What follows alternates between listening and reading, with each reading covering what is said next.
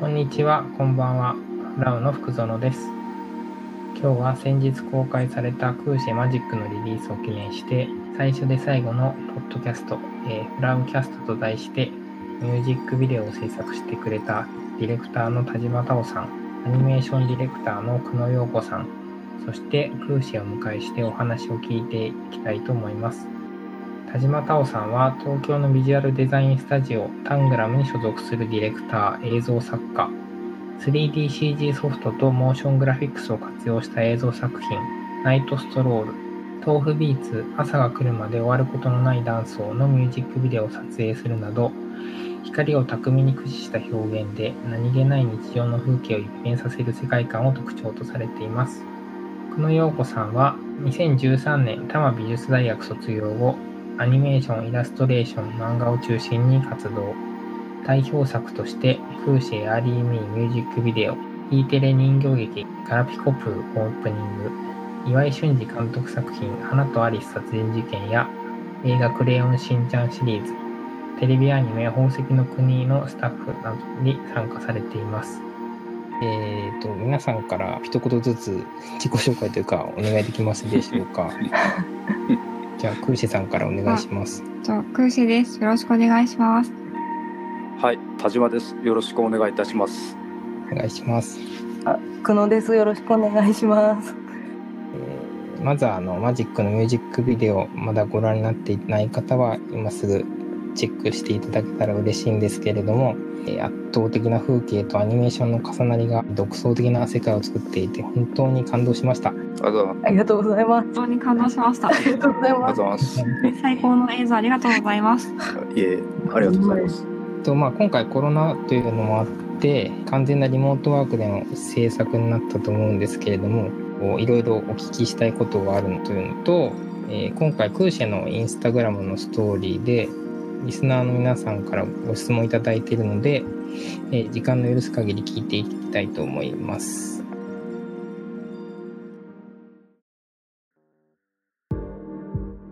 マジックの MV を作るきっかけについてちょっとお話ししていただきたいと思うんですが、まあ、あの、フラウとしては、レイヨンのワクシングムーっていうミュージックビデオを田島さんに最初に作っていただいて、はいリリースパーティーで、あの、田島さんに VJ で入っていただいたんですよ。プラネタリウムで。はいはいはいはいはいはい。で、多分その時にクーシェが共演で出ていて、はいはいはい。クーシェと田島さんは多分知り合っそうですね。た感じですよね。はいはいはい。そのリリパで挨拶をさせてもらって、でそこから多分ライブでも VJ してもらったり、一緒にアブダビに行ってそうですね。VJ をやってもらったり、ですよね。もうその頃から多分マジックってライブで、やっ出ましたね。です4年前ぐらいからある曲なので、ですあのね。時、うんそうですね。原曲にな、原型になる曲はもうすでに。そうですね、原型になる曲はあって、なんかそこらあたりから田島さんにミュージックビデオをお願いしたいなっていう気持ちがあって、多分そのことをお伝えしてて、なんか作り、作りたいねみたいな話を。して、ようやく、こう、去年、アルバムをじゃあ作るかってなった時に、うんうんまた再度お願いした形です。そうですね。だったと思います。まあ、いろいろありすぎて、あの、なんかこそうです。う、具体的なスタートが、結構そうなんかですね。後ろ後ろにどんどんずれてって。で、まあ、まだその時、その、マジックでやるかどうかもまだふわっとしてねとりあえずマジックで、で、あの、他の音源が出揃った段階で、まだなくて、そうですよね。なんか改めて決めましょうかみたいな、なんかそんなそんな感じだ感ったと思います。ね。久野陽子さんの方との出会いというか、皆さんご存知のエアリーミーが多分初めてになるんですかはね。い。はい。メールを私があの卒業制作を作っその勝手に空社さんの「エアリー・ミー」っていう曲であの卒業制作としてあの MV のアニメーションを作っていて作ってる途中であのメールをしてそれで会いました。メールそうですね。それが一番最初、もうそれもうも、本当にえ何年前かもわからないぐらいなんで多分大学3年生の時にあのご連絡したと思うので、はい、えーっと9年前かもしれないです。すごい時が経ってます時ねがかなり経ちましたね。すごい長いお付き合いありがとうございますありがとうございます。そうですね。その後も、えっ、と、久野さんにはクーシェのアルバムのジャケットとか、まあ、EP のジャケット、それから NHK のテクノのはいフォトスポットという映像作品などはいなど、、もうたくさんお世話になりきりまくってます。本当に多分私が今まで作っ多分映像作品の多分半分は音楽が空シさんだと思う。すごいありがとうございますとんでもない本当にありがとうございます。ありがとうございますお礼を言い合ってしまいます。お礼のお礼の悪さ。マジックの話に移りたいと思うんですが、はい。えっとまずクーシェさんの方に、えっと、お聞きしたいんですけれども、はい。えっと、そもそもこのマジックっていうのはどういうことを書いた曲になるんでしょうか？とこの曲は4年前ぐらいにもうすでにできて、まあ、さっきもお伝えした通りできていてで最初は友人の恋愛関係からインスピレーションを得て作っていたんですけどその友人がその恋愛関係に悩んでてでその恋人はその子をコントロールしようとしている感じだったんです。一種のなんかガスライティングのような感じで。それで友人が苦しんでいるのはなんか違うなって思ってて私にとってその子はそのままそれだけで大事な存在だったんでそこから自分の中でなんか違うなって思ったこととか、まあ、怒りとかを言葉にするのが私はすごく苦手なんですけどうんなんか必要なことだなと思ってで誰しもなんかそういう何かにとらわれているってことがあると思うんですけど友達の場合は付き合ってる人だったけど、まあ、それは職場であるかもしれないし人間関係とか住んでいる場所とか習慣みたいなものだったりでそういうそういうのをあ声を上げることによって壊したり、うん逃れられたりなんかそういった希望があると思うんです。はい、質問で一番最初の歌詞がなんかその女の子のなんかセリフから始まるんですよ。I just wanna die から始まる。あそう「I just wanna die」っていう歌詞はなんか割と最初みんな聞き取りやすくてだいぶ悲しい曲なのかなみたいなまあそうですね。そこはその女の子の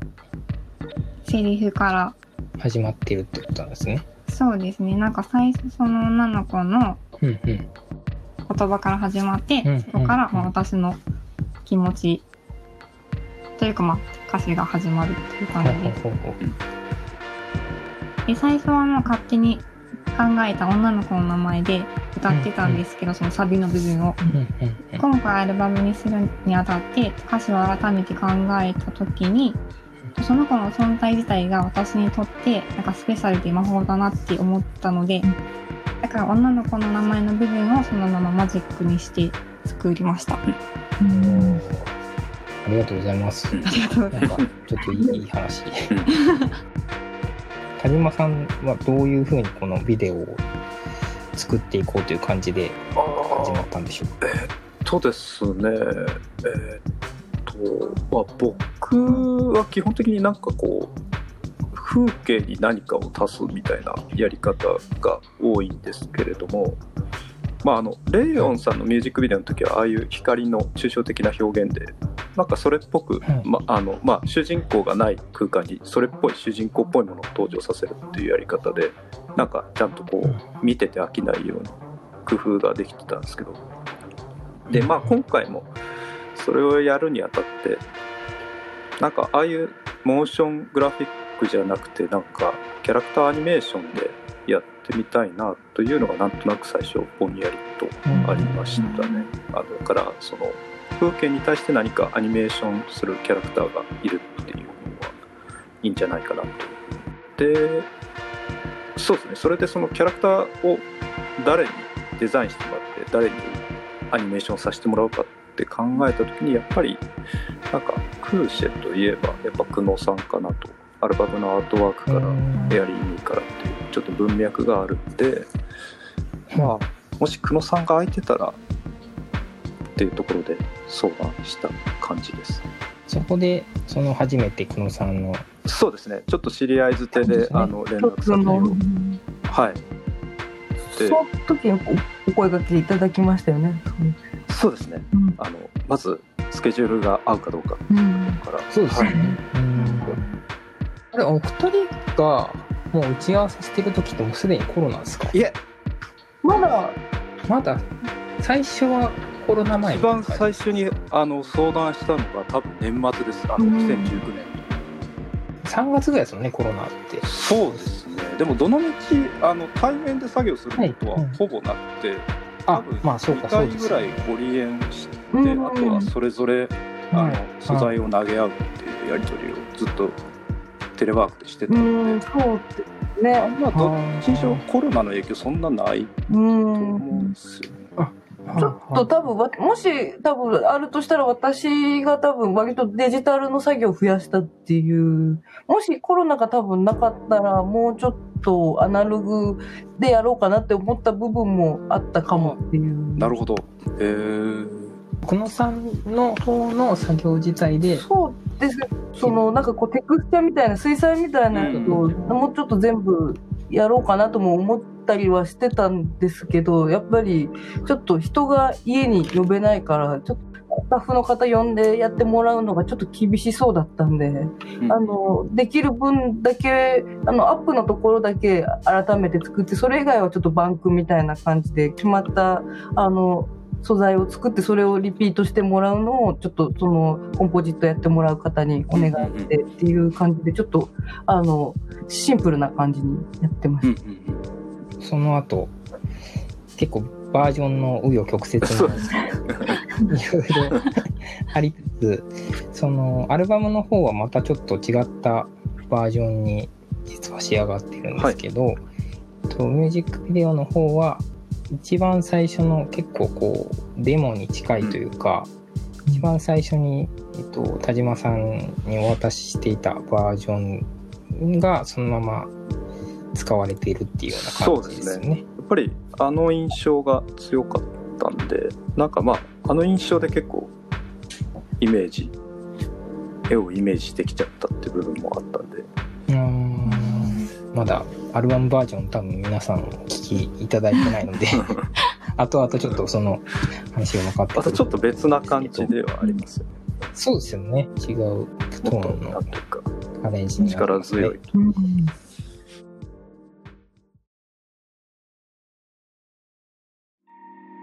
えー、ミュージックビデオの撮影場所はアイスランドでしょうかってこれ結構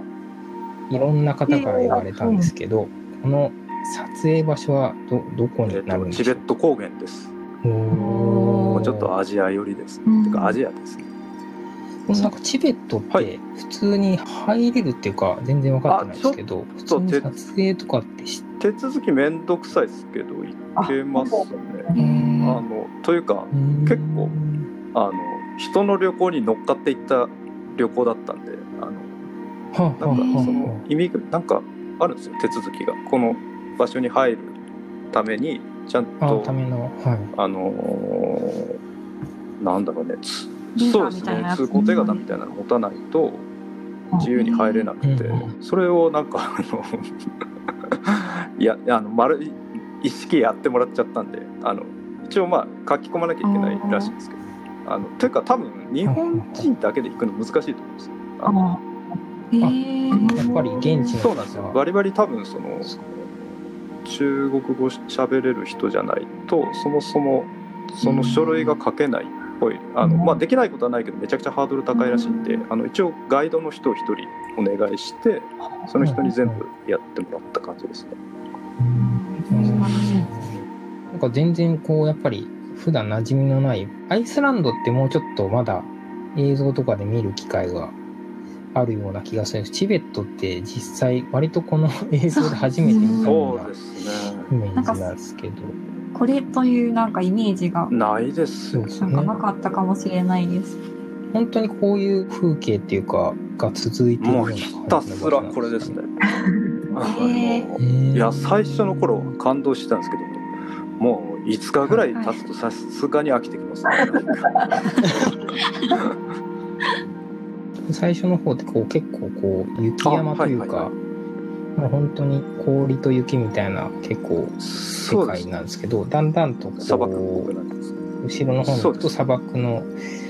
これってもじゃあ同じ時に撮っているっていう全部そのチベット行ったのが2019年の確か5月とかで、まあ、本当にただの旅行だったんですよね最初は。なんとなくあの知り合いの人に誘ってもらって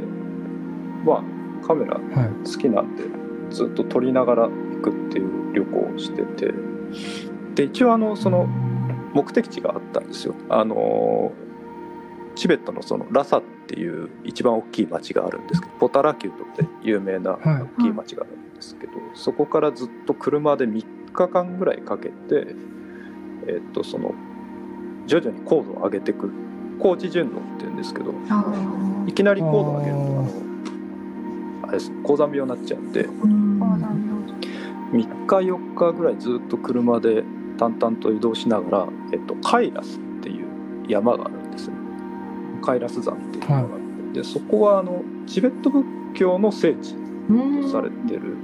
あの五体統治って分かりますかね？あのおい五体統治お祈りしながらゆっくり進んでいくそのチベット仏教の巡礼の仕方があるんですけどそれの最終目的地なのかな？そのカイラス山が。まあ、これもちょっとうろ覚えで喋るんで全然間違ってたらすいません。五大統治でカイラスでカイラス山自体は聖なる山なんであの、うん、入っちゃダメなんですよ。入山しちゃダメなんですけどその周りを五大統治しながら一周するっていうのがなんかそのチベット仏教の結構一番いい巡礼のいいいいっていうかかなり尊い。行いという。らしく。結構険しい山っていうか、えー、と普通に標高すごい登ったらすごいと思います。で、ね、僕らも、まあ、五体統治は知らないしないですけどその3日ぐらいかけて本当は山の周り一周する予定だったんですよ。カイラス山の周りを。あの多分そのトレッキングですよね。あのガチの山登りというよりはハイキングみたいな感じで、うん、でさ行く先々に多分ベースキャンプみたいなのがあってそこ泊まってテントみたいなの泊まって3日かけて帰ってくるっていうのを本当はやる予定だったんですけど初日にブリザードで登るの、はい、登れなかったんですよ。過酷すぎて。ガイドの人にやめた方がいいって言われて。ガイドの人も。そうガイドの人は危ない。ってましたよ、ね。まあ、現地の人でも普通に登ってましたけどね。えー、すごい。えー、すごい。なんかただまあその時に撮れた絵が多分あのマジックの冒頭のシーン、はい、あのブリザードの中、女の子が、はいはい、あのああなんかあれってこう最初あの雪みたいなのもアニメーションなのかと思ってたんですけど、あれは本当に降ってるんです結構すごい。あれ、そう、綺麗。かなり強烈な。そうそうただなんかあれが撮れた時に、あ、なんか、このフッテージ使ってマジックのミュージックビデオ作れるかなとは思いましたね。なんかそれまで本当に無目的にずっと風景の絵を撮ってたんですけど、なんかこの雪山のこの吹雪の中から女の子が抜け出す話作ったら面白いかもって。ちょっとだからなんかそれぐらいからふわっと着想が湧いたのかなって気がします。あ。ありがとうストーリーというかビデオの構成っていうのはどういうふうにこうあそうですね。なんで多分そのあの、まあ、今のまあ偶然っちゃ偶然なんですけど、はい、そのブリザードの中からそういうなっていったんですか？ね冷たい山のある種時間が止まったようなところから女の子が抜け出して何ていうんですかね下山するというか暖かいところどっか遠くにこう逃げていくというか抜け出していくなんか旅物みたいな構成で一本作れるかもっていう、宮崎駿さんの絵本かなんかで「えっと、シュシュナの旅」っていうのがあるんです。けどそれもなんか確かチベットをモチーフにした民話みたいな、あのひたすら旅をする話で、なんかそれがすごい好きなんですよ。その絵本が。なんかあんな感じでできるかなみたいな。ストーリー自体っていうのはそこからこうあさんにそうです。あの本当に雪山から女の子が脱出するっていうところだけで、あとは久野さんに丸投げ。なんか面白くしてくれるかな。あんまりこうなんかディテールを言い過ぎない方がいいなと多分そこから久野さんの作家性で咀嚼してくれるんじゃないな。んかそそうですね。そこまではなんか話してたような気がします、うん、一番最初の、うんうん。下山するっていうのはなんかその時聞いていたと思います。多分そのこと多分下山っていうのはあったような。はいはいはい。そこから久野さんの方でどういうふうにこう展開していったっていうか。ですね。その多分あのお話があった後にちょっとまあどうやって進めるかってなって田島さんがちょっとそのまずカットを割ってみるということであの多分そのチベットで撮られた映像をあのその平たく言うと本当に今の作品のあのキャラがいない状態のものを編集してくださってそれをもらってそこに絵を乗っけてみませんかみたいな 感じになりまして。だから背景があるその普通のアニメで考えたら背景があってそこから逆算してそこで人は何をしているのかっていうなんかこう謎かけのような感じになってなんで最初ちょっとあのどうしようっていうふうにはそうですよね。なりましたね。かなり特殊ですよね。背景画だけ先にあって考えてくださいってめちゃくちゃです、ね、ちょっとそうですね。やったことがないというか、やっぱり普通はキャラクターが先にやってからまあ背景を考えようみたいなことに大体はなるので、あの逆なんでどうしようというふうには思ったんですけど。実写だけのカットでその音楽に乗せてっていうのを聞いた時点で結もうその時点でなんか感動する感じというか、あの、こう見ていて気持ちいい構成になっていたんで、多分この構成自体はもう間違っていないから、ここに多分キャラクターを乗っけさえすれば何か起きるってあろうと思いまして。で、あの、クーシェさんのそのちょっとその曲のお話っていうのを聞いていたのであのちょっとこういうお友達の話とかっていうのがあってだったんでちょっともうちょっと最初はその曲を聴いてた段階曲だけ聴いてた時はなんかもうちょっとシティな感じでイメージしていたらすごく壮大な 自然だったんでちょっとそれをなんかこう融合させたいなっていうそのなんかこう女の子同士の友情みたいなところというか、そのなんか女性のつながりみたいなラインっていうのをちょっと、あの、こういう壮大な場所でやるとしたらどういう話かなっていうのを、あの、考えていて、で、田島さんから、あの、チベットのその民話の本を貸して、とかいただいて、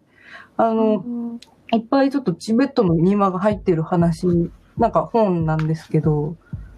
それが、あの、なんか、本当にいろんな話が入っていて、で、あんまり別に参考にしなくていいですよっていうふうにおっしゃってはくださったんですけど、うん、あの、やっぱり風景がとても、なんていうか意味がある感じなんで、あの、それ、なんかちょっとやっぱり絡ませたいなっていうのがあったんで、あの、チベットの話っていう、そのなんかいろんな昔話があって、その中に出てくる動物だったりとか、あの、ちょっとその、お話に基づいたキャラクターみたいな感じでどんどん配置をさせていて、ネズミとかは割となんか良いキャラクターとして描かれてるものが多かったんでネズミななんでしょうね。なんか多分アジア系のなんかこうハツカネズミとかみたいなちょっとおめでたいイメージがあるのかわかんないんですけどあのネズミは結構ポジティブな存在だったんであの女の子の味方にはネズミがいるっていうのとあと多分それもチベットのその宗教的なところで多分彫層であの鳥にあの食べられて多分天国に行くっていう考え方があるのでなんかお話の中で鳥が天国にあの先に視察に行ってその後あのなんかその天国のなんか綺麗な女性を連れてくるみたいなお話があったりしてちょっとそれも面白いなと思ったんでちょっとその女の子を、まあ、天国に連れて行こうとする存在っていうのとある意味戦うというか対峙するようなお話でまあその動物たちは動物たちでその自分に厳しい存在なんだけれどあので鳥はまあ天国に行ったら楽になるっていうけどどっちにも行きたくないみたいなところの女の子が、まあ、どういう対処をするかみたいなところとそのまたその山の中だけでそれが行われているのではなくまたそういう人たちもみんなそういう人たちがいたっていうところにまたそのある種ちょっと化け物になった女の子がまあなんかこうやってくるっていうちょっと二部構成みたいなことを考えまして、そんな感じであのちょっとあの根底を切りました一回。一番最初にコンあのその僕の風景にあのビデオコンテとしてあの絵を足してきてくださったんですけどもその段階でなんかもう答え出てる感じがしましたよね。なんか本当になんか修正とか一回もしてないと思うん。ですそのプロットに関しては。冒頭のあの動物たちが溶けていくっていうかこう散らばっていくシーンというか、あれがすごい印象的なところがあったんですけどそうなんかあるんですか？ですね。なんかもうみんなある種女の子自身もその動物たちもみんな幽霊というか、まあ、幽体の中でそのある種別にこうこうなんかフィジカルなあのこう被害があるわけじゃないっていうのがあるんでちょっとした拍子でやあの、まあ、壊せるような存在だったけどそれまでは怯えていたみたいなイメージだったんであの壊れる時はすごくもろっと壊れるというかあのあっけなく壊れちゃうっていうのを描きたくてああいう感じのちょっと豆腐みたいな質感に。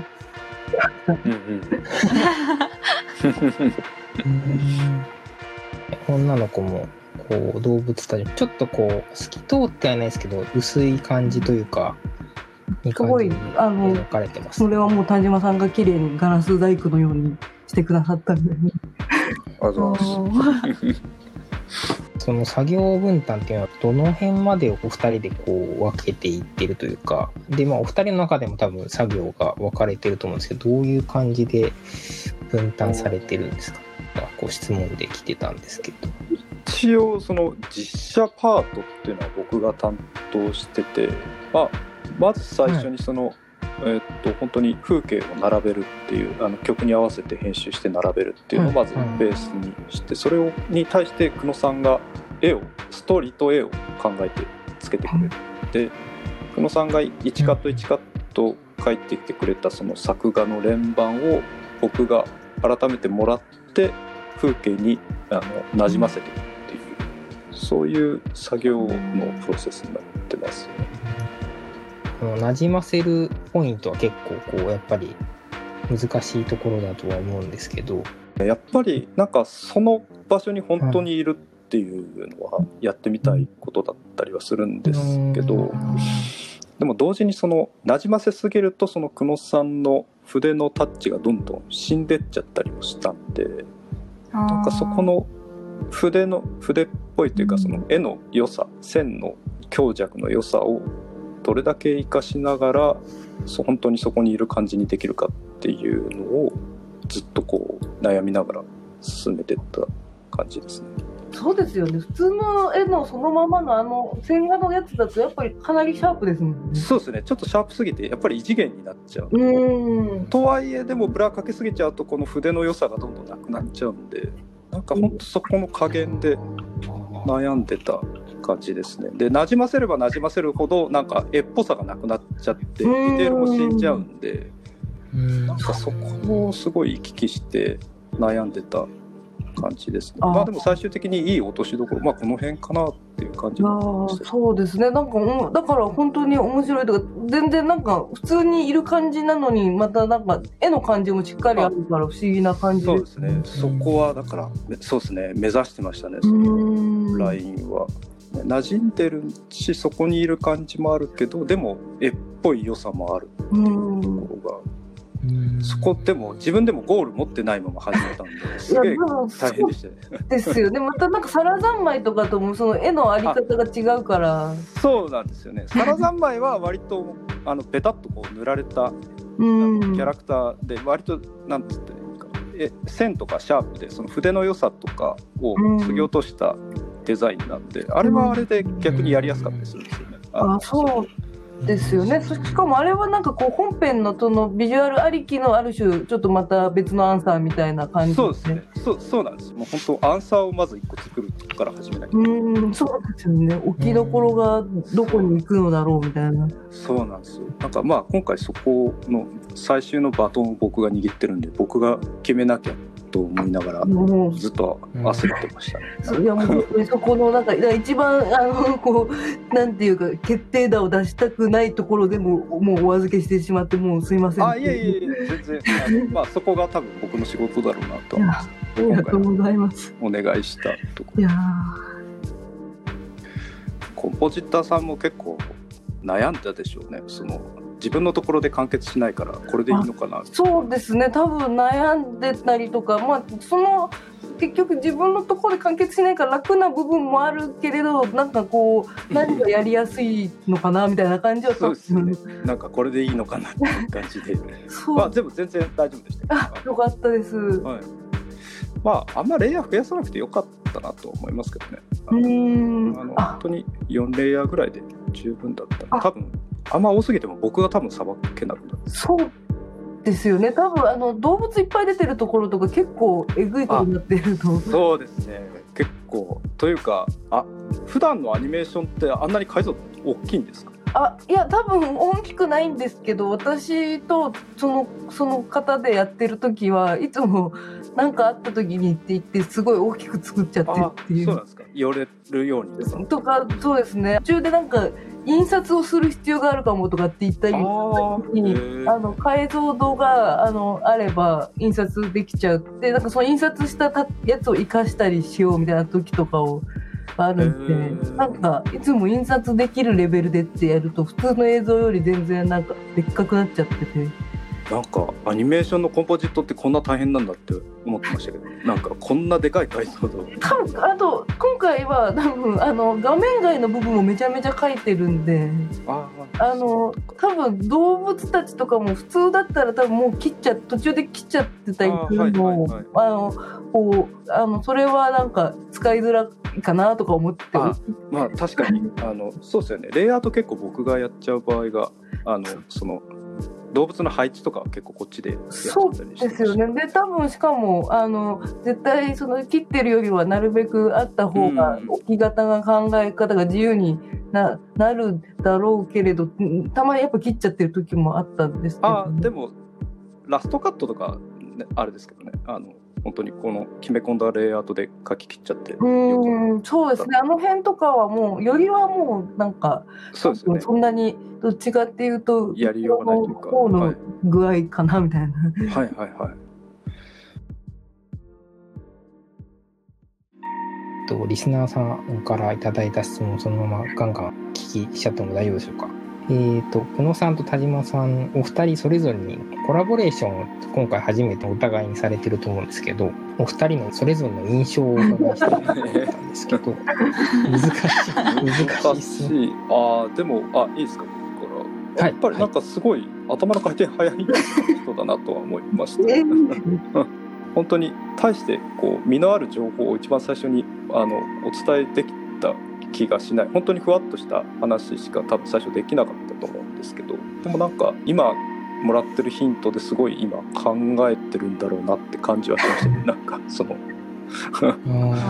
多分ストーリーテリングをずっとしてるんだろうなと。過不足なく的確にあのこう進めていくのがいいと思いますっていう人だなと 印象があります。素晴らしいこのさんから田島さんなんか印象ってありますか？私はやっぱりアニメーションとか絵を描いてる人間なんで、はい、絵を描いてる人というかその普通にアニメーションしかやってない人とかのなんかこうやり方とかはなんとなくわかるんですけどあの田島さんはの作品はもう何何をやったらこうなるの？みたいな感じですごい 最初からよく分かってない状態っていう感じだったんでただあのそのサラ三昧とかを見た時にこうサラ三昧のエンディングだったりとかそのこうプロモーションの映像を見た時にこう絵と絵とその実写のアプローチがすごくなんか進化してるなっていうかこういうものって今までありそうでなかったなっていう実在感があったんで最初お話しいただいた時はあこれは絶対面白いって思ってあの受けさせていただいたんですけどその後もこうなんかこう自分の中でぼんやりこういうビジュアルのイメージはあるけどなんか多分自分はそれを具体にすることができないなんかかっこよくしたいみたいな部分が全部あのこうですねみたいな答えをいただいたような感じであの途中経過途中経過もらうたびにあのこれが答えですねみたいなものをもらっていた感じだったんでもう私はずっともうあもうありがとうございますしかもう素材を送るのが遅れてすみませんみたいなそんな感じ。ありがとうございます。続けさせていただきます。えー、田島さんにミュージックビデオディレクターの仕事に興味がありますという方から、はい、えー、どのような手順で普段、えーと、ビデオの構成を考えられるのでしょうかという質問で、えー、来てます。難しいです難しいですね。ただ僕別にそんなにたくさんミュージックビデオやってるわけでもないと思うんですけどなんかただわかんないです、うん、そのミュージックビデオの一般がどういうやつかあんまり理解してないと思うんですけどなんかこうストーリーを作ってそれにのっとったミュージックビデオってあんま過去やってきた記憶がなくてただ撮った風景を並べてそれっぽく見せるっていうのをずっとやってきたんでだそういう意味では結構マジックってかなり特殊っていうかちゃんとしたストーリーがある、まあ、そのストーリーは全部久野さんに丸投げしちゃった。僕が多分あったからできたと思います。そのオチもあってっていうのもあってその多分カット単位でこう何かつながりを感じさせていたのでお話ができたと思います。ああ、ありがとうございます。たでもここが限界して、あの僕は並べてそれっぽくするぐらいが。えっと久野さんの方もちょっと質問があって、えー、生き物なんか生物を描く時になんかこだわりというか気をつけている点があれば教えていただきたいです。ああでも今回はそれもちょっと今回だけなのかもしれないんですけど、やっぱり